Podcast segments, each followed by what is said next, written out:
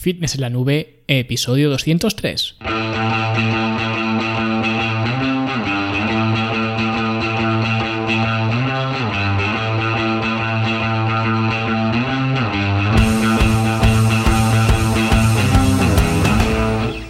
Bienvenidos a todos un viernes más aquí a vuestro podcast a Fitness en la Nube donde hablamos de fitness, de nutrición, de entrenamiento y donde cada viernes, cada semana os traigo las técnicas, consejos, estrategias, trucos y como lo queráis llamar para que construyáis un mejor físico y tengáis un estilo de vida más activo y más saludable. Hoy vamos a hablar del veganismo, del vegetarianismo, de la diferencia que hay entre ellos, que no es la que la mayoría de la gente se piensa. Vamos a ver de dónde eh, se puede obtener la proteína, alguien que decida no consumir alimentos de procedencia animal. Y en definitiva, pues vamos a hablar de una dieta sin productos animales. Pero antes hablamos, como no, de la Academia de Fitness en la Nube, la academia para verte mejor, sentirte mejor y rendir mejor. Y en la que, como ya os avancé, vamos a estrenar un nuevo curso que es el curso de entrenamiento de glúteos. Y ya tenemos la primera clase grabada y seguramente para cuando escuchéis esto pues ya estará subida. Y es una eh, clase muy interesante, es puramente teórica, ya os aviso, pero es súper importante porque aquí es donde vemos las funciones que realmente hace el glúteo, ¿vale? Las que nos interesa trabajar y hacemos una comparativa de la sentadilla y el hip thrust en cuanto al trabajo de glúteos, ya, que ambos eh, pues siempre se dice que son los mejores ejercicios de, glúteos, ¿no? Son los eh, cabeza eh, insignia del entrenamiento de glúteos y vemos una comparativa entre ambos dos ejercicios, ¿vale?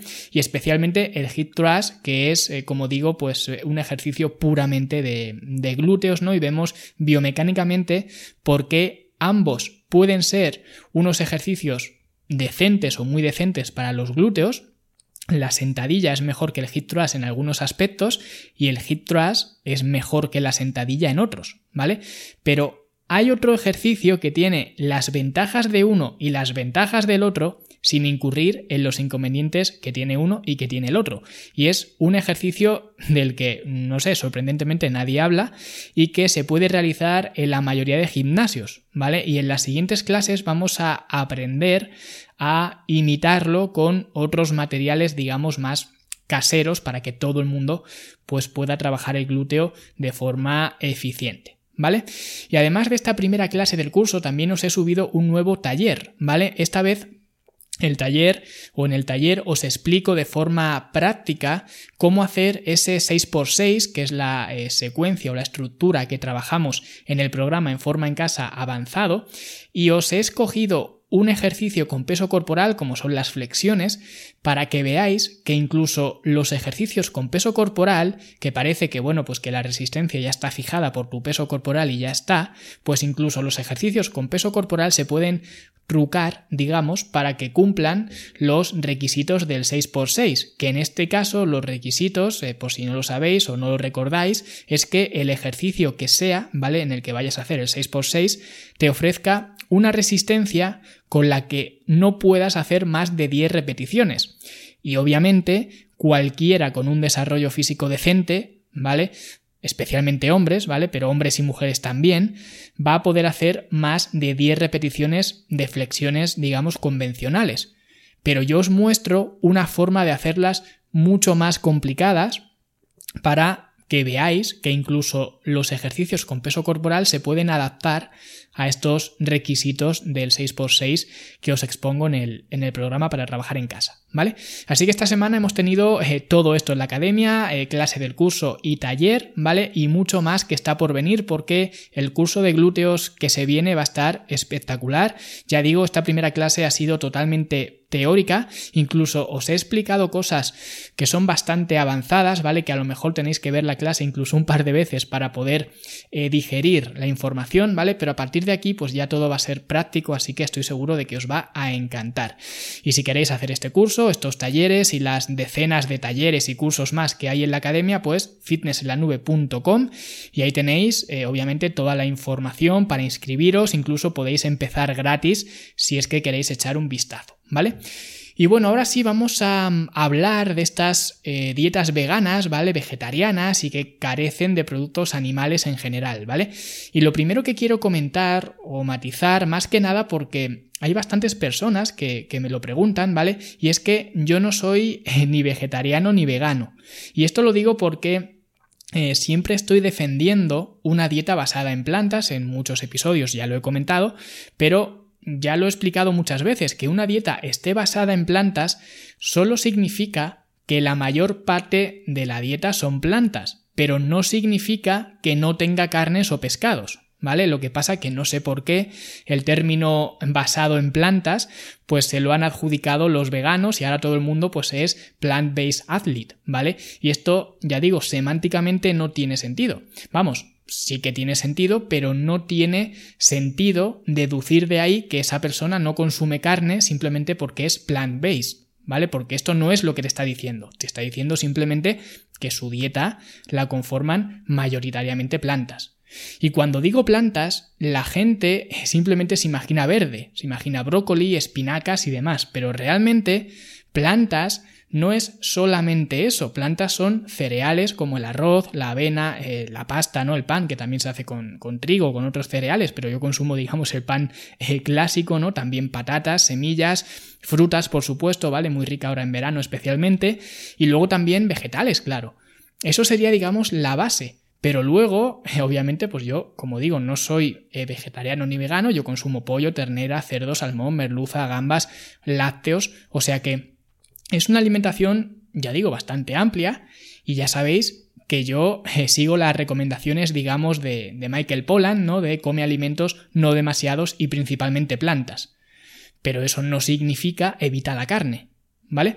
Y aclarado este eh, punto más personal, pero que bueno, que a mucha gente le interesa saber, voy a explicar también las diferencias que hay entre vegetarianismo y veganismo, porque siempre se dice y en muchas fuentes se explica que la diferencia entre ser vegano y ser vegetariano es que los vegetarianos no comen carnes ni pescados, pero eh, pueden consumir otros productos de procedencia animal, mientras que los veganos directamente es que no pueden comer ningún producto de origen animal, ¿vale? Es decir, ni huevos, ni miel, ni nada, ¿vale? Mientras que los vegetarianos sí que podrían. Y esto sería una diferenciación muy acertada si no hubiera otros estamentos dentro del vegetarianismo. Por ejemplo, tenemos a los lacto-vegetarianos que no consumen productos animales, pero sí que consumen lácteos y huevos. Y claro, con este estamento la pregunta es clara. ¿Qué diferencia hay entre un vegetariano y un lacto-vegetariano? Porque si el vegetariano, ya por definición o por esa definición, puede consumir ya huevos y lácteos, ¿por qué se necesita otro término para referirnos a los lacto-vegetarianos. Es decir, por definición, ¿no son ya todos los vegetarianos lacto-vegetarianos? Y esto es una duda que yo tenía y que realmente en ninguna fuente que consultaba nadie explicaba por qué. O yo al menos no conseguí encontrar la diferencia. Y era algo que no entendía porque para mí era algo bastante evidente que ahí había un conflicto, ya digo, semántico. ¿Para qué utilizar dos palabras si con una ya defines lo que quieres decir. ¿Vale? Incluso la eh, Vegetarian Society establece esta diferenciación entre veganos y vegetarianos que he comentado. ¿Vale? La de que los veganos no consumen ningún producto de procedencia animal y los vegetarianos sí que pueden eh, consumir productos de, de procedencia animal. ¿Vale? Pero no carnes ni pescados. Y no fue quizás hasta hace eh, pues dos, tres años, ¿no? Que en un libro que compré, además, por tres euros en un mercadillo, ¿vale? Que se llama Nutrición y Salud, de Francisco Grande Cobian, entendí por fin la diferencia que además no radica tanto en la alimentación como pueda parecer. Y es que eh, Francisco, ¿no? El autor, se hacía, digamos, la misma pregunta, o bueno, realmente no es que se hiciera la misma pregunta, pero sí que exponía, eh, pues, esta respuesta o esta pregunta que además os voy a leer un fragmento de un capítulo de, este libro donde se habla precisamente de esto. Y textualmente, Muchas de las personas que se consideran a sí mismas vegetarianas consumen habitualmente, además de alimentos vegetales, leche, huevos y alimentos que son indudablemente de origen animal. La dieta lacto-vegetariana puede ser de hecho perfectamente satisfactoria desde el punto de vista nutritivo. El error consiste en llamarla dieta vegetariana cuando en realidad no lo es. He aquí una evidente falta de lógica que no parece preocupar a muchos de los que se titulan vegetarianos cuando son en realidad lacto-vegetarianos. Y esto es lo que dice este pasaje, por lo tanto, esto nos quiere decir que no es lo mismo. Ser vegetariano es no consumir productos de origen animal. Y luego, dentro de la flexibilidad que tengas con esto, serás lacto-vegetariano si te permites consumir lácteos y huevos, serás ovo-vegetariano si solamente consumes huevos, serás pesquetariano si es que eh, solamente consumes pescado y marisco pero no carne, etc. ¿Vale? Es decir, que ser vegetariano es ser vegetariano estricto y luego ya depende de las excepciones que incluyas, serás pues una cosa u otra, ¿vale? Y si no incluyes ninguna excepción, eres vegetariano, no eres vegano, eres vegetariano. Ahora bien, entonces, ¿Qué diferencia hay entre ser vegano y ser vegetariano? Pues aquí es donde entra la Vegan Society, que creo que lo define muy bien porque ellos dicen, y otra vez textualmente, el veganismo es una forma de vida que busca excluir siempre que sea posible y practicable toda forma de explotación y crueldad con los animales en la comida, ropa o cualquier otro ámbito. Entonces, viendo esto, el que es vegano trasciende más allá de la alimentación y se va a preocupar de no llevar ropa que haya eh, que se haya hecho con animales, de no comprar productos que hayan sido testados en animales, de no comprar productos que lleven eh, productos animales, por ejemplo, pues los champús estos que algunos llevan extractos de miel o no sé qué, pues esto, por ejemplo, no lo comprarían, etcétera, ¿vale? Es decir, ser vegetariano y ser vegano en cuanto a la alimentación es exactamente lo mismo y lo que los diferencia es lo que hacen más allá de la alimentación. ¿Vale? O al menos así lo entiendo yo, que ya digo, hay varias opiniones con respecto a esto, pero para mí esta es la más razonable y la que más sentido tiene. ¿Vale? Ya digo, para explicar estos estamentos que hay dentro del vegetarianismo. ¿Vale? Así que un vegano ha de ser obligatoriamente vegetariano. Pero un vegetariano no tiene por qué ser vegano, pero ya digo, no por cuestiones alimentarias, sino por cuestiones de estilo de vida en cuanto a eh, la alimentación, por ejemplo, sería lo mismo. Sin embargo, cambiarían, como digo, en el estilo de vida, ¿vale? Lo que hacen más allá de la alimentación. Y una vez que ya hemos visto las eh, diferencias, quiero matizar que a nivel nutricional no es mejor ni ser vegetariano ni ser omnívoro, ¿vale? Comer carne no es malo y como todo depende de cómo sea tu alimentación en general. Una dieta vegetariana puede ser igualmente perjudicial o incluso más perjudicial. Ya hice un episodio, de hecho, hablando de esto, de una vez que me reuní con una señora que eh, me dijo que ya había probado de todo para perder peso, ¿vale? Su objetivo era perder peso y me decía que había probado de todo, incluso la dieta vegana, como ella decía, ¿vale? Y me decía que la dieta vegana pues no le había funcionado, que mira que ella lo intentaba porque ella comía patatas fritas, croquetas vegetarianas o croquetas vegetales y demás, ¿vale? Y que con esto no bajaba de peso. Así que la dieta vegana pues no le funcionaba. Por eso digo que esto que mucha gente pues estará llevando las manos a la cabeza, os juro que fue textual, ¿vale? Así que imaginaos que a mí casi me da un infarto de, de miocardio según estaba escuchando esto. Por eso digo que ambos estilos de, alimentación, en ambos estilos hay mejores y peores alternativas. Y no es mejor ni ser vegetariano ni ser omnívoro. Porque además creo que esto de ser vegano, que ya digo, al final no deja de ser lo mismo que ser vegetariano, pero el ser vegano ahora es más una moda que otra cosa.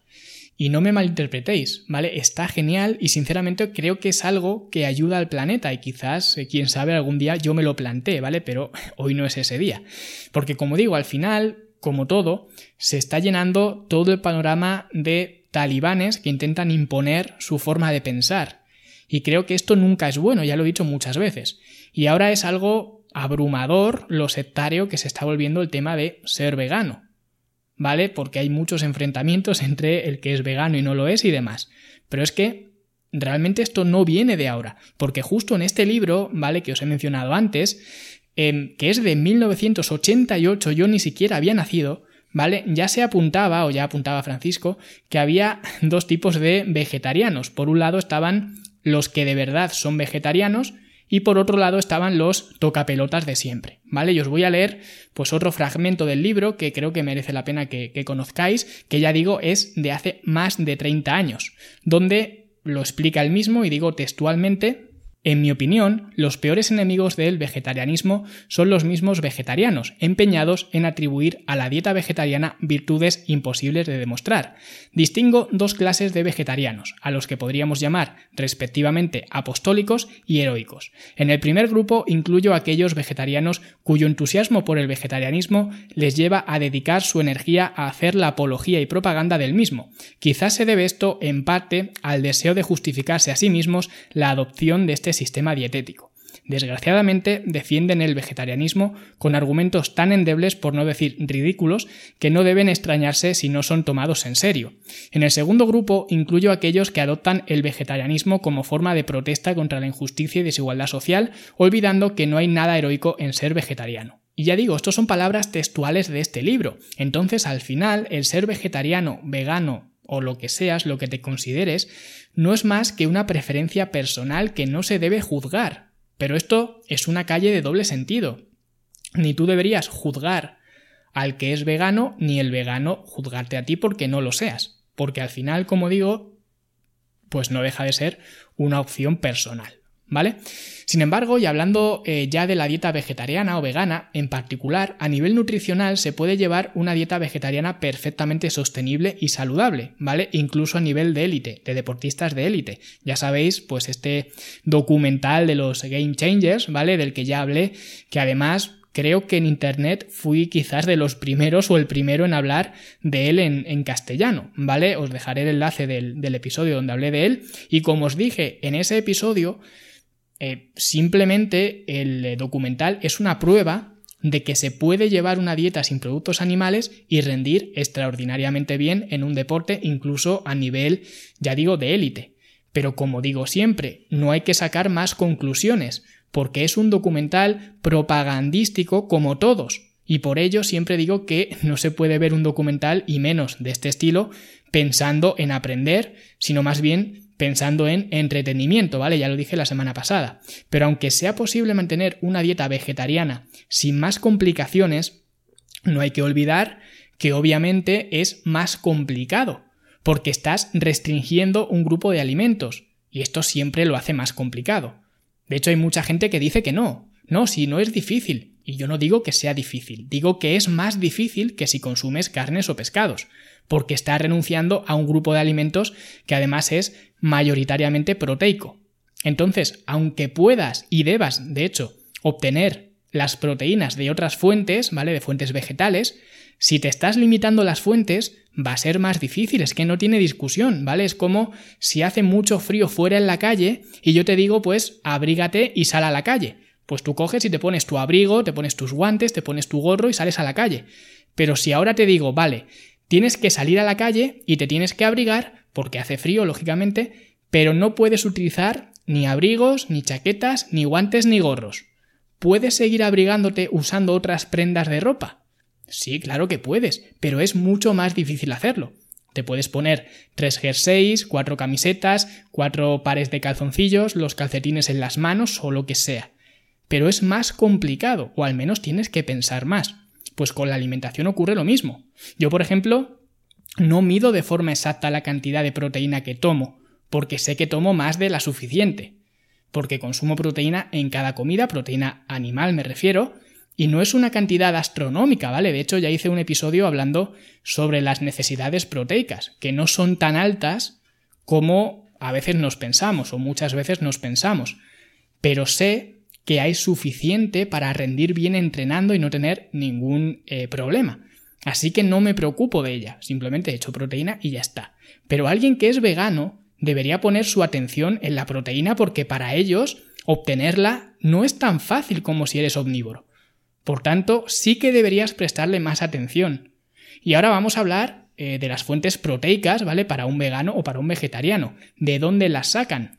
Y bueno, esto de hecho lo explico en el curso de inmersión de la academia, que hacer un plan de alimentación omnívoro o vegano no deja de ser igual salvo por las fuentes de proteína, ¿vale? Que en un vegano pues no van a ser eh, de procedencia animal y por tanto pues debería buscar esa proteína en otros alimentos, ¿vale? Siendo los principales, ¿vale? Los alimentos más proteicos que digamos podrían sustituir, por así decirlo, a la carne, pues serían, por ejemplo, el seitán, el tofu, el tempe, la soja, las semillas de cáñamo, ¿vale? La levadura nutricional, que esto es algo que no mucha gente conoce, pero eh, son también eh, pues bastante ricas en, proteína, suplementos de proteína vegetal en, polvo, ¿vale? Que esto es pues igual que las eh, proteínas, digamos, omnívoras o proteínas de la leche, ¿vale? Que al final pues no deja de ser una forma cómoda y fácil de meter proteína, ¿vale? O sea que en este caso sería exactamente igual, lo único que los suplementos de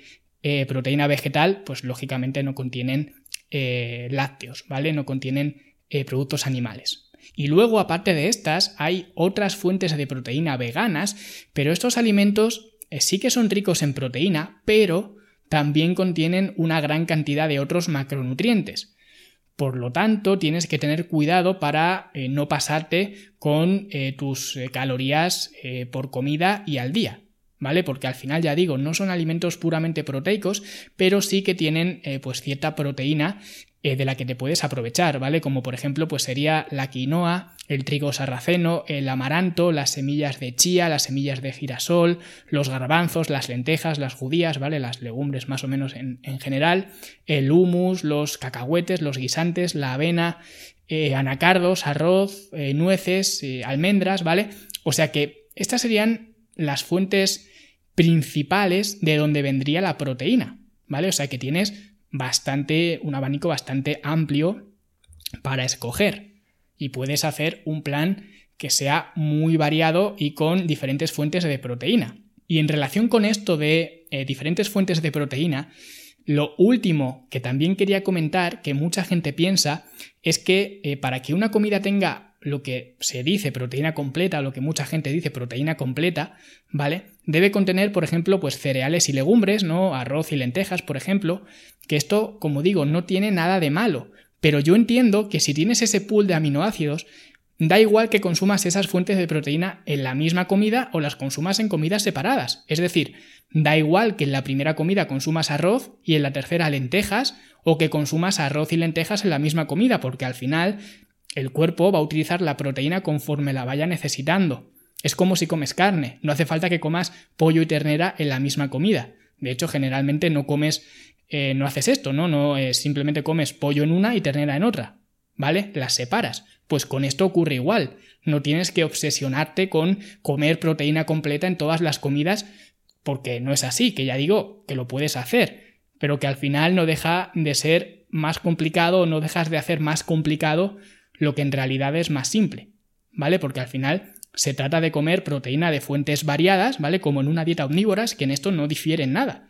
Y especialmente, como digo, los veganos, cuidado con las calorías, porque muchas veces para intentar consumir más proteína, la gente acaba consumiendo más cantidad en general de todo, y eso implica, lógicamente, más proteínas, sí, pero también más calorías. Y esto es algo que sí que debéis tener en cuenta ya digo, lo de las calorías, los veganos y los no veganos. Siempre controlar las cantidades que estáis comiendo. Ya digo, no hace falta que sepáis al detalle de estoy comiendo 2.250 calorías, pero sí saber cuáles son los tamaños de las porciones que estáis comiendo para controlar que el peso corporal ni se dispare ni se desplome.